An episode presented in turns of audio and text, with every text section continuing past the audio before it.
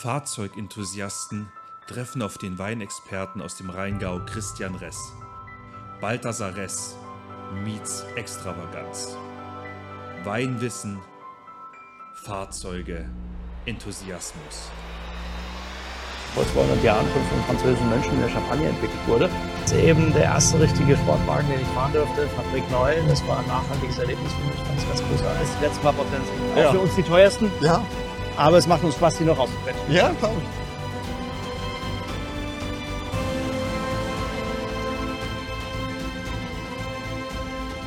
Episode 4 Weinanbaugebiete und Klimawandel.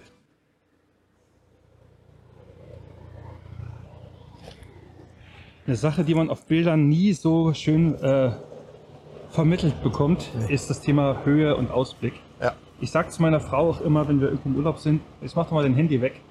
Weil so schön wie es ist, Mhm. ist es auf keinem Foto. Kriegst Einfach mal Foto nicht eingefangen. Ja? genießen und einfach im, im Kopf mal abspeichern. Ja, ja. Also deswegen auch nochmal das Angebot. Äh, Wir äh, nehmen gerne äh, Gäste und Besucher auch hier Ja. in live und in Farbe und in echt auch jederzeit wieder mit. Also wer bei uns eine, eine, eine Weinprobe, eine Weinwanderung buchen will, wir tun das sehr gerne. Ja. Also wir nehmen die Gäste gerne hier auf Tour und vermitteln ähm, das, was uns hier äh, den ganzen Tag bewegt. Mhm. Was ich mir gerade so in den Sinn kommt, gibt es hier Plätze, wo du dich als Mensch bzw. auch Unternehmer zurückziehst, um Ideen und so weiter reifen zu lassen? Weil ich Also hier der, der, der Händelberg ist tatsächlich ein- Platz, wo, wo ich äh, gerne äh, auch mal am Abend zum Sonnenuntergang, zum Sundowner bin, Ja. weil das kann man sich hier vorstellen. Ja? Das ist hier der perfekte Platz für den perfekten Sundowner hier im Rheingau. Äh, man guckt also nach Westen, dort wo die Sonne untergeht, Ja. dort hinten. Und ähm, äh, ich lebe tatsächlich auch hier, also dort am Waldrand. Okay. Also ich kann hier hinlaufen. Ähm, äh, wir können also von zu Hause äh, gerade zum Feierabend spontan auch mal hierher laufen. Also das ist tatsächlich einer meiner äh, begehrten Plätzchen äh, tatsächlich direkt vor der Haustür. Also da bin ich auch sehr dankbar für, Ja, definitiv. Ja. Das kann man so. weil das ist schon sehr besonders hier. Ja. Jetzt sind wir hier bei 353. Hast du geguckt, genau? nee, oder? nee, also weil du so von guckst. Oh, um die 300, also zwischen 300 und 350. 350, ja, ja, genau. Krass. Ja. Also ich wohne auf, auf 380, glaube ich, also Mhm. nochmal nochmal 20, 30 Meter hoch. Ähm, Aber hier so Winterdienst ist hier halt nicht, ne? Ja, doch, aber der kommt halt äh, nach dem Winterdienst äh, unten äh, dran. Deswegen, äh, wenn man früh morgens hier raus will im Winter, kann Ja. das manchmal problematisch sein. Ja. So, und deshalb die G-Klasse. Genau. So, ich schenke noch mal was ein. Also Ja. ich habe noch zwei Weine, die ich hier mit euch verkosten wollte. Wir hatten ja unten den Nussbrunnen, großes Gewächs Ja. aus einer großen Lage. Da sind wir gleich relativ hoch eingestiegen. Ähm, wir gehen jetzt mal, wobei runter irgendwie nicht das richtige Wort ist. Also wir gehen mal zum Brot- und Butterwein Okay. äh, äh, von, ähm, äh, aus unserem Hause. Äh, der sogenannte von unserem. Also die Weine, wobei das Rest draufsteht, sind natürlich alle von uns. Aber es gibt eben einen, der diese Worte auch explizit auf dem Etikett Okay. Von unserem ist eine ganz alte, traditionsreiche Okay. Hausmarke. Balthasar hat in seinem Hotel schon die eigenen Weine auf der Weinkarte des Hotels damals als von unserem bezeichnet, damit die Gäste eben ähm, verstehen konnten, dass das tatsächlich aus eigenem Anbau stammt, was für ein Hotel nicht selbstverständlich ist. Und das hat sich dann irgendwann verselbstständigt. Irgendwann äh, gab es eine Zeit, wo er wohl alle Weine als von unserem bezeichnet hat. So. Und Ja. alle Generationen nach ihm haben Danke. diese, weit, diese, diese Marke weiter gepflegt und äh, weiter am Leben erhalten Auch cool. bis heute. Und der von unserem ist bei uns heute eben der, äh, ja, der wichtigste Wein bei Ja. weitem im Sortiment. Auch eine schöne Ähm, Geschichte dazu, ne? Ja, ja, immer ein trockener Riesling, immer ein guter Essensbegleiter, darf deswegen auch durchaus, äh, äh, naja, spritzige, erfrischende Säure haben, weil, äh, weil Säure natürlich animierend wirkt beim, äh, beim Essen. Es soll ein guter Essensbegleiter sein. Äh, er ist immer ein, äh, trocken, er ist immer ein hundertprozentiger Riesling, also es ist kein Ja. Cuvée verschiedener Rebsorten. Es sind Cuvée verschiedener Herkünfte allerdings. Also der basiert aus Rieslingen aus verschiedenen Teilen unseres Lagenportfolios. Okay. Da können also Rieslinge drin sein aus Hattenheim, die den Schmelz und die Frucht bringen, hier aus Hallgarden, die die kühle Frische mitbringen, aus Rüdesheim, die die Mineralität bringen. Also von unserem ist immer ein, ein, ein Cuvée dieser verschiedenen Herkünfte, wo auch die Kunst des Küvettierens, die der Kellermeister dann eben Okay. beherrschen muss, auch eine große Rolle spielt. Und da hat mein Team äh, mit dem 21er, das ist der, den wir jetzt trinken, auch wirklich Ja. einen großartigen Job gemacht. Okay. Ich finde ihn ganz fantastisch, der kommt auch super an. Dann, dann äh, dem Fall 21 auf dein von Team. unserem Riesling. Ach so, Martin, Martin, will auch, auf, Kameramann auf, will auf auch unser Team? mittrinken. Ja. nee. Sehr gut. komplett was anderes als den, was wir vorher getrunken haben. Ja, das ist halt äh, leicht, erfrischend, ähm, äh, viel auf der Frucht basierend. Ähm, das hat natürlich nicht die, die Komplexität, die Länge und die Dichte von so einem großen Gewächs, ist was, was völlig anderes. Ja. Aber das ist natürlich für den, ähm, oder ist ein schöner Alltagsbegleiter. Ein sehr schöner Alltagsbegleiter. Ja. Das kann ich Also wir, wir kann können ja das so, unterschreiben, wenn wir so. manchmal so gemeinsam unterwegs sind mit, mit Freunden, Geschäftspartnern und sowas, ist so immer so, oft bestellen wir für Martin schon mal ein Getränk mit, auch wenn es dann Mittag um drei ist und sowas. Aber seitdem wir zusammen unterwegs sind, gibt's auch halt öfter mal Wein. Oder? Deutlich mehr wie vorher. Ich war ja sonst immer auch so ein Biertrinker eben. ja. Aber jetzt eben auch, dass wenn ich jetzt mit meiner Frau im Restaurant bin oder so, wo es anfangen, eine Flasche Wein einfach dazu zu bestellen, weil preislich macht das einfach ein Glas keinen Sinn. Soll ich den hier weiß- abnehmen oder, Äh, ja. oder trinken wir aus? Äh, ja, genau, ja. weil bei drei Gläsern Wein ist ja meistens schon so, dass man einfach sich auch gleich direkt die Flasche kaufen kann im Restaurant. Und da habe ich zu meiner Frau gesagt, dann, wenn wir jetzt hier schön essen gehen, dann holen Ja. wir uns einfach eine schöne Flasche Wein dazu. Ähm, ja, das Auch ist einfach, des, des Bewusstseins, des Genießens des Moments wahrscheinlich. Ja.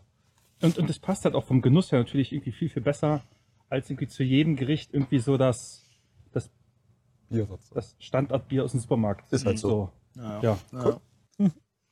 Das gefällt mir. Wenn wir gerade hier, hier runter gucken, ähm, ich meine, das ist natürlich ein toller Platz hier, um den Rheingau auch landschaftlich und, und geografisch irgendwie zu verstehen und einzuordnen. Ich meine, historisch ist hier Weinbau entstanden, äh, weil das eben ein Tal war und eben die, ähm, äh, die äh, nördliche Seite des äh, Tals, was dann eben aus Süden die Sonne kriegt, also sich dem Süden Mhm. entgegenstreckt, entgegenneigt. Wir sind ja hier auf der Nordseite des Rheins, Ja. aber das deswegen eben die Seite, die äh, sich der Sonne entgegenneigt. Und äh, historisch betrachtet da war das auch eben ein Fleckchen und war auch die Seite des Rheintals, wo der Schnee am frühesten schmolz Mhm. äh, nach dem Winter, äh, weswegen sich so die Sage, äh, sich damals die Römer eben schon äh, dafür entschieden haben, es hier mal mit Wein zu probieren. Okay. Ähm, und äh, so ging es dann los mit dem äh, Weinbau hier im Rheingau. Dann haben die Mönche einen sehr wertvollen Beitrag geleistet, über die wir gerade gesprochen haben, im, ähm, im Kloster Eberbach. Und, ähm, und heute äh, hat der Rheingau eine Anbaufläche von, von knapp über 3000 Hektar. Anbaufläche, die also bepflanzt sind mit Reben. Ähm, wir befinden uns ja so ziemlich mittendrin hier. Ähm, äh, das äh, geht dann rein abwärts äh, bis äh, nach Rüdesheim und Mhm. dann nochmal um die Ecke darum, weil Ja. in Rüdesheim nämlich der Rhein schon anfängt, äh, einen Knick zu machen, Mhm, genau. äh, äh, wo er dann die Fließrichtung ändert Richtung Norden ja, wieder. Ja. Äh, so in Assmannshausen, Lorsch nimmt er dann äh, den Knick und fließt ins Mittelrheintal, Ja. was ein anderes Weinbaugebiet dann schon ist. Ähm, also dort endet dann der Rheingau. Und ähm, er fängt eben hinter uns an, Mhm. äh, rein aufwärts ähm, äh, im Bereich äh, äh, Wallow. Ja. Ähm, Hochheim gehört weinbaurechtlich auch noch zum, äh, zum Rheingau. Äh, da geht's also los. Und diese, ich sag mal, diese 30 Kilometer Ja. dazwischen, das ist ähm, äh, der Rheingau, in dem wir diese 3000 Hektar Anbaufläche haben. Das ist eines der kleineren Anbaugebiete. In Deutschland haben wir ja ähm, Anbaugebiete, die in der Summe ungefähr eine Anbaufläche von 100.000 Hektar haben. Okay. Äh, wir haben 13 Anbaugebiete. Äh, man, man erkennt also daran, wenn es insgesamt 100.000 sind, dass der Rheingau eher unterrepräsentiert ist in Sachen Fläche. Ja. Er ist also einer der kleineren Player. Ähm, auf der anderen Seite muss man sagen, dass wir aufgrund der, der ganz klaren Riesling-Orientierung, hier Mhm. wird ja vor allem Riesling Mhm. angebaut, sind eine der ganz wichtigen Player in Sachen Riesling Ah, okay. sind. Ja, auch wenn wir klein sind, in Sachen Riesling spielen wir eine ganz dominante Rolle. Ja. Im Übrigen, auch das vielleicht mal ganz interessant für die, äh, für die Zuschauer. Ähm, Deutschland insgesamt als Weinbaunation ist ja auch ein sehr kleiner Player nur. Also mit den 100.000 Hektar, die ich gerade genannt hatte, äh, spielen wir nicht ganz weit oben in Mhm. der Liga der Großen mit. Die Großen äh, sind natürlich äh, äh, Italien, Spanien, Mhm. Frankreich. Das Mhm. sind die großen Player, äh, die also äh, entweder knapp oder knapp, knapp über oder knapp unter einer Million Hektar Anbaufläche haben, also deutlich größer sind. Und ähm, ähm, das wäre mal eine interessante Quizfrage für die Zuschauer, wer denn auf Platz 4 kommt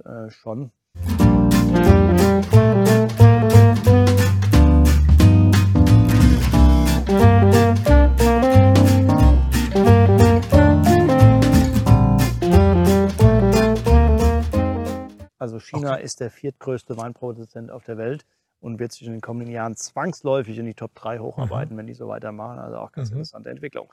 Aber was ich sagen wollte, Deutschland ein kleiner Player. Allerdings auch Deutschland insgesamt, wenn es um den Riesling-Anbau geht, äh, ganz klar, und das ist dann wieder interessant, die Nummer eins. Also es Okay. gibt keine Weinbaunation auf Mhm. der Erde, die mehr Riesling-Anbaufläche hat als Deutschland. Äh, Deutschland ist für grob zwei Drittel des weltweiten Riesling-Anbaus verantwortlich. Also ganz klar die Nummer eins. Ähm, und äh, auch in Sachen Spätburgunder, Pinot Noir, spielen wir eine relativ dominierende Rolle. Mhm. Okay. Das wird auch oft unterschätzt. Das sind wir nämlich die Nummer vier auf der, äh, auf der Welt. Ja. Wahnsinn. Ja, also auch die, also das halt einzuordnen mit 100.000, dann hier 3.000 und Mhm. so weiter. Wahnsinn. Ja, das ist vielleicht ganz interessant, dass man das, das hilft einem, das einzuordnen. Genau. Vielleicht auch da mal eine Vergleichszahl. Also Bordeaux, das kennen Ja. die, äh, die Zuschauer aus Frankreich, eine der wichtigen äh, Weinbauregionen in Frankreich. Bordeaux alleine hat ungefähr 100.000 Hektar. Okay. Also so viel wie ganz Deutschland, äh, alle Weinbauregionen aus Deutschland zusammengenommen. Wo, was denkst du, liegt das ausschließlich an der Geografie, an der Lage oder lag das, liegt das auch an möglicherweise der Begeisterung des Naja, das hat, naja, das hat natürlich auch mit, der, das hat mit dem Klima zu tun. Ja. Also wenn wir uns anschauen, wo heute und wo vor allem historisch Weinbau entstanden Ja. ist, dann, ähm, dann ist das natürlich in einer bestimmten Klimazone. Okay. Äh, logischerweise. Und wenn wir Ja. uns heute, wenn wir heute auf den Gl- Globus schauen und mal schauen, wo wird denn überhaupt Weinbau betrieben, dann Ja. ist das in der Regel auf beiden Seiten des Äquators, auf beiden Mhm. Erdhalbkugeln, jeweils in klimatischen Zonen, die umschrieben sind oder begrenzt sind durch den 35. und 45. Breitengrad jeweils. Okay. Also das sind so auf beiden Erdhalbkugeln Ja. Die Klimazonen, wo traditionell Weinbau stattfindet, wo Okay. man auch mit den meisten äh, Rebsorten eben gut Ja, klarkommt. ja. So, die wachsen da. Wein wächst zwischen den 35. und den 45. Okay. Hier im Rheingau, in Deutschland, sind wir ja schon auf dem 50. Also wir sind schon ein bisschen draußen aus diesem Ja, gerade beschriebenen äh, typischen äh, Klimagürtel. okay. Und natürlich heißt das, dass wir gerade jetzt uns mal den Klimawandel wegdenken, der das Mhm. gerade ein bisschen verschiebt. Aber wenn wir ein paar hundert Jahre zurückgehen, da war das hier wirklich ein raus und schwieriges Klima Mhm. Äh, für Weinbau. Das war partout nicht selbstverständlich. Okay. Ähm, und deswegen sagte ich ja auch, die Leute mussten schon gucken, wo schmilzt der, der Schnee als erstes, dass man die, sich diese, Ja. diese Spots rausguckt, Ah, okay. um, um Wein anzubauen. Okay. Und dann hat man auch festgestellt, dass man das vor allem dann gut machen kann, wenn man eine Rebsorte hat, die nicht nur gut mit dem kühlen Klima klarkommt, sondern die möglicherweise es sogar braucht, um da die besten Ergebnisse zu bringen. Das ist der Okay. Riesling. Also äh, es wäre äh, nicht möglich gewesen, äh, äh, hier die Rebsorten anzubauen, die man heute vielleicht im, äh, im Süden Europas äh, findet. Äh, denkt man jetzt an, keine Ahnung, an Syrah, an Merlot, an, an Cabernet, Ja. die man jetzt vereinzelt durch Ja. den Klimawandel bedingt jetzt mittlerweile auch tatsächlich Ja. in Deutschland findet. Aber diese Rebsorten hätte man also vor einigen Jahrzehnten noch nicht zur Reife gebracht hier in Deutschland. Und was ich damit sagen will, also wir befinden uns außerhalb dieses traditionellen Okay. Klimabereichs. Ja. Äh, deswegen haben andere mehr. Mhm. Bei uns war das schon ein bisschen komplizierter Ja. und rauer.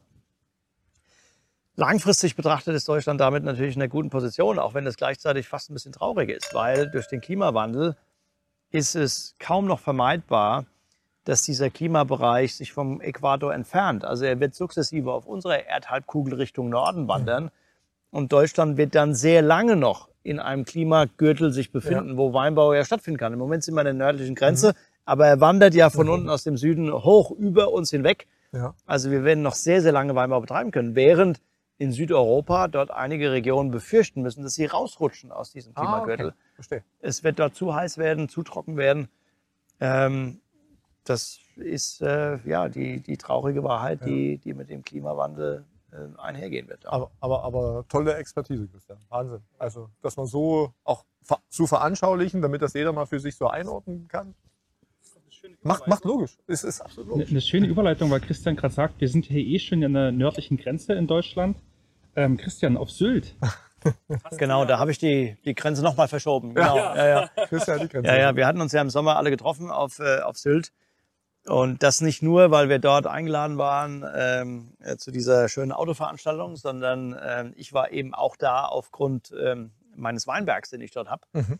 den ich in 2009 angelegt habe. Äh, dort haben wir keinen Riesling gepflanzt. Also selbst der würde am 55. Breitengrad, da sind wir also Ja. nochmal fünf Breitengrade weiter nördlich, der würde also bis heute dort nicht reif werden. Aber Solaris tut das. Solaris ist eine Rebsorte, die gezüchtet wurde, um den Rückstand der Natur in diesen nördlichen Klimata zu, Okay. kompensieren. Und den haben wir in 2009 angelegt, haben in 2013 zum ersten Mal gelesen. Haben demzufolge in 22 dieses Jahr unsere zehnte Ernte schon. Okay. Haben das auch feierlich begangen. Und ähm, ja, das funktioniert. Und damit haben wir letztendlich auch einen Beitrag dazu geleistet, dass die Grenze in Sachen Weinbau nochmal verschoben Ja. wurde etwas. Aber auch das geht, ähm, äh, ja, ist ein Ergebnis letztendlich des Klimawandels. Ja, das wäre ja. vor 50 Jahren auch noch nicht möglich gewesen. Aber auch wieder, auch wieder dieses, dieses äh, Enthusiastentum, Unternehmertum, es zu tun, zu machen, zu probieren. Ja, und das, das brauchen wir ja auch. Mhm. Mit Blick auf die Zukunft wiederum. Aber auch für ganz andere Bereiche. Von daher Res- Respekt, ja. Aber So, sollen wir mal Heidelberg probieren? Also das war ja jetzt unser Cuvée verschiedene Ja, Herkünfte, in dem auch Hallgartner Anteile mit drin waren. Ja. Aber jetzt trinken wir mal wieder was aus der Lage, wo wir Okay, hier drinstehen, aus. Heidelberg. Äh, eine erste Lage auch, also Mhm. eins unter also kein der Cuvée. großen, genau. Den hole ich gerade mal. So, Ach so, nee, wir also ich habe hier schon eingeschenkt, dem Kameramann noch nicht, doch, du kannst das Glas, äh, das Glas gleich reichen.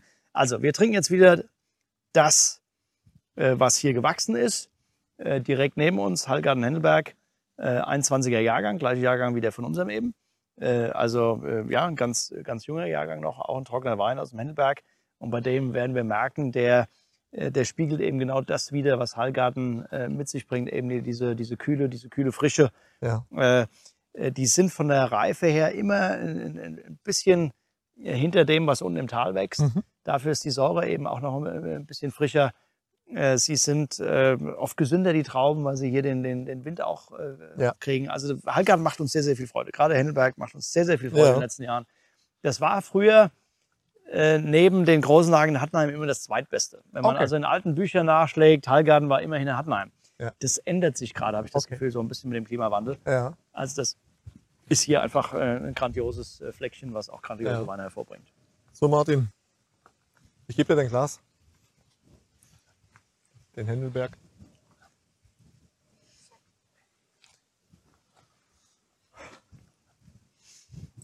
Ja. Riecht schon ganz anders.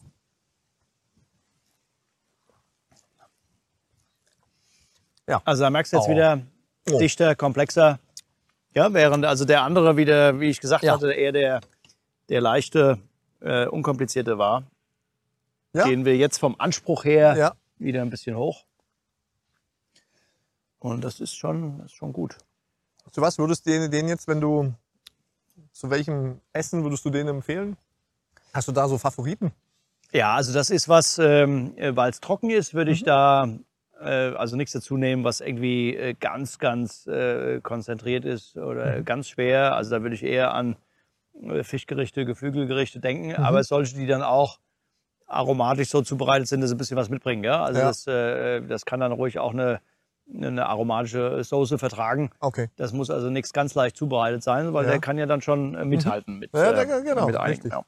Und das äh, immer wieder faszinierend, da die, die Spiel zu finden, die Komposition, was die, die ganzen Kulinariker da unten in den Restaurants her. Wahnsinn. Das ist, ähm, also ist, glaube ich, tatsächlich ein, ein Thema, welches mit der Lebenserfahrung dem Alter kommt. ja, und man muss sich darauf einlassen.